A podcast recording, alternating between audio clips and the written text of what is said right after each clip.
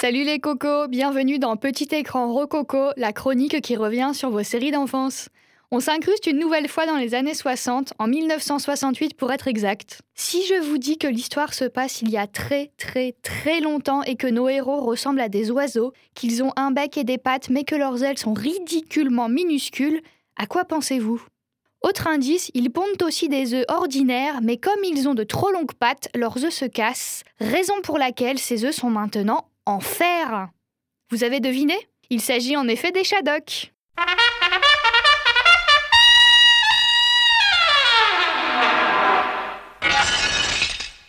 Ah là là là là, les Shadocks et les Gibis, qui parmi vous se souvient de ces petits personnages hauts en couleur qui ne désiraient qu'une chose, se rendre sur Terre? Jusqu'en 2000, les devises de cette série d'animation seront entrées dans notre vie quotidienne comme l'indémodable Pourquoi faire simple quand on peut faire compliqué? Et oui, cette expression vient bien des Shadocks. Voici rien que pour vous un petit florilège de ces traits d'esprit dont la logique n'appartient qu'à eux. Rien ne se crée, tel est notre premier, premier principe. Rien ne se perd, tel est notre second, premier principe. Qu'en pensent nos fidèles cocos? Elle est pas mal celle-là. On dirait un peu le théorème de Lavoisier, sauf qu'ils savent pas très bien compter.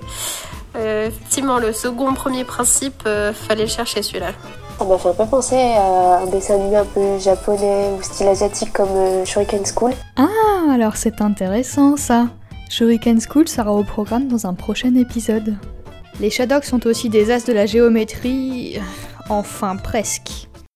Deux lignes qui se rencontrent se rencontrent toujours au même endroit. Propriété remarquable, toute ligne prise hors d'un point ne passe pas par ce point, ou alors si elle y passe, c'est vraiment par hasard. La condition suffisante pour qu'un point reste bien parallèle à deux autres points est qu'il reste là où il est et qu'il ne bouge pas. C'est bien, petit point, pas bouger. ouais, elle est pas mal aussi celle-ci. Le fait de tourner en ridicule les cours de maths, moi j'aime bien. et la voix du professeur, ça m'a paru comme un savant fou. Alors là, concentrez-vous parce que vous n'êtes définitivement pas prêt. On appelle passoire tout instrument sur lequel on peut définir trois sous-ensembles. L'intérieur, l'extérieur et les trous. L'intérieur est généralement placé au-dessus de l'extérieur et se compose le plus souvent de nouilles et d'eau.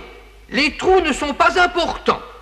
En effet, une expérience simple permet de se rendre compte que l'on ne change pas notablement les qualités de l'instrument en réduisant de moitié le nombre des trous, puis en réduisant cette moitié de moitié, etc., etc. Et à la limite, jusqu'à ce qu'il n'y ait plus de trous du tout.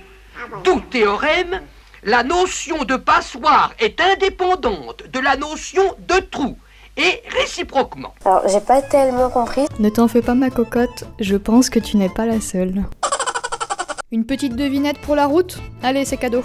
Les Shadocks ont plusieurs sortes de passoires. Celles qui laissent passer l'eau, celles qui laissent passer les nouilles, celles qui ne laissent passer ni les nouilles ni l'eau quel que soit le sens, et celles qui ne laissent passer nouilles et eau que dans un sens seulement. Quel est selon vous ce dernier type de passoire? Le dernier type de passoire que j'ai compris, c'est vrai que c'est une passoire qui laisse passer l'eau et les nouilles seulement euh, depuis l'intérieur. Est-ce que c'est ça? Je ne sais pas. Bien essayé, mais non. Et ce dernier type de passoire est bien évidemment une casserole. Joli Nous avons donc une grande gagnante. On vous avait prévenu, les Shadocks sont loin de n'être que de simples postiches de deux minutes. Les volatiles ont sans doute raison en affirmant que la plus grande maladie du cerveau, c'est de réfléchir. Cela nous conduit d'ailleurs à notre petite anecdote, et pas des moindres.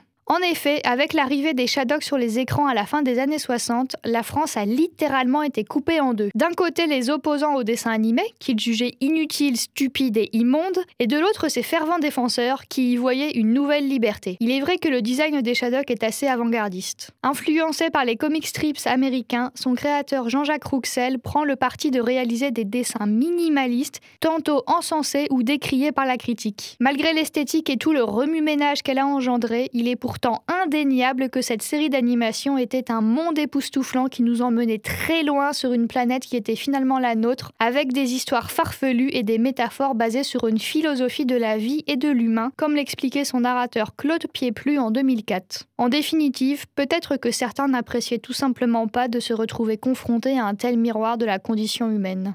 Merci pour votre présence et votre écoute et on se retrouve bientôt avec le quatrième épisode de Petit écran Rococo. Quelle sera la prochaine série d'animation? Comptez sur moi pour garder la surprise jusqu'au bout. A plus tard